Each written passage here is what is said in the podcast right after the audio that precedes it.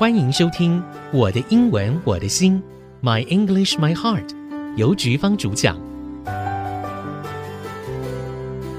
您现在收听的是《我的英文我的心》，My English My Heart，我是主持人尤菊芳。今天的单元是 This I thought was true，还是要跟大家谈以前的信仰。最近听过一个年轻朋友说：“老师，你今天恼了吗？”啊，你说什么？你今天恼了吗？恼什么恼？大脑哦。你今天有没有用你的大脑？什么时候大脑变成我们这么关心的事情？其实我应该很公平的说啊，应该要归功于红兰教授，他不停的在用书本、用演讲推广一般人对大脑的认识，推广大脑教育啊，应该这样说。所以呢，我们今天也谈一下大脑。那么你以前觉得我们大脑到底用多少？有一个说法是 “We only use ten percent of our brains”，听过吧？我们只用大脑的百分之十。然后呢，因为有这个错误的说法，就很多的商人说：“来，我开发你那没有用的九十 percent。”啊，这个就如洪兰教授这个大声呼吁的，这是错的。其实我们整个脑都在用。来，今天的题目。We only use 10% of our brains. This I thought was true.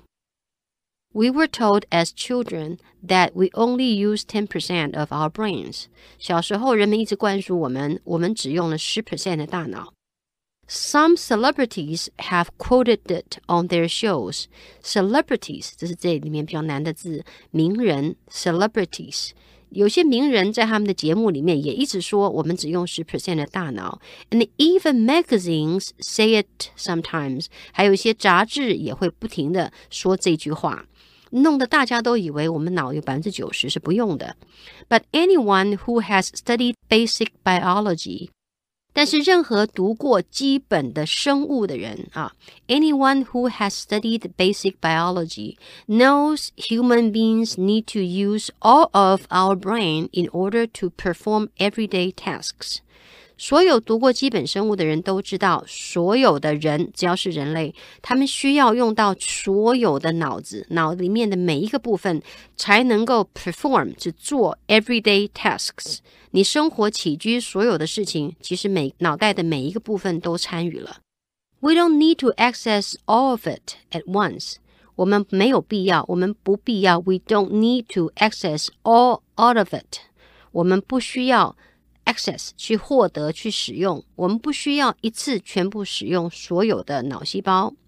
We don't need to access all of it at once，因为 because our brains have specialized parts，因为我们的脑子是有分工的。你有语言区，有听力区，有运动区，有不同的区域。我们在做什么工作的时候，就去应用那个地方的脑细胞就可以了。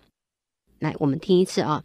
We don't need to access all of it at once because our brains have specialized parts.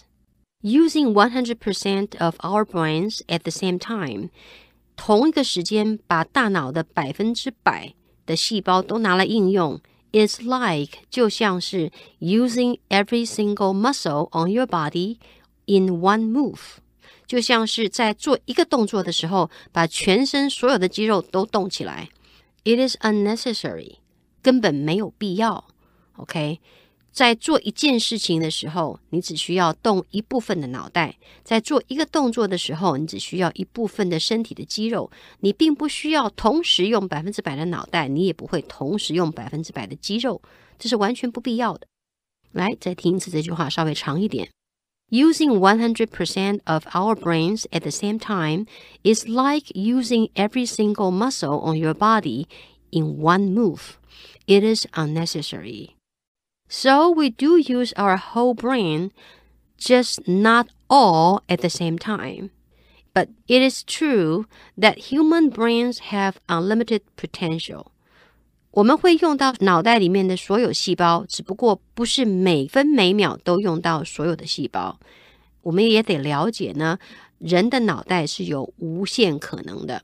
如果你需要比较多的思考力，你尽量的去用，你的脑力是一定可以负荷的。那是你不爱用，不过，即使你不爱用你整个脑袋，你的脑袋还是全部都被开发了，只是用的效率不太一样而已。那所以呢，这篇文章有最后一句话啊：If Einstein became a banker due to circumstances around him，如果爱因斯坦呢成为一个 banker 银行家，因为他生长的环境变了，或者是其他的因素啊，due to circumstances around him，因为某些环境的因素啊，他成为一个 banker，he would probably be a great banker。他也会成为一个很棒的银行家，and his brain would develop differently。他的脑袋呢也会发展的不太一样。听众朋友，我们再听一遍。We only use 10% of our brains. This I thought was true. We were told as children that we only use 10% of our brains. Some celebrities have quoted it on their shows, and even magazines say it sometimes. But anyone who has studied basic biology knows human beings need to use all of our brain in order to perform everyday tasks. We don't need to access all of it at once because our brains have specialized parts. Using 100% of our brains at the same time is like using every single muscle on our body in one move. It is unnecessary so we don't use our whole brain, just not all at the same time. But it is true that human brains have unlimited potential. If Einstein became a banker due to circumstances around him, he would probably be a great banker and his brain would develop differently. 听众朋友，那你今天恼了吗？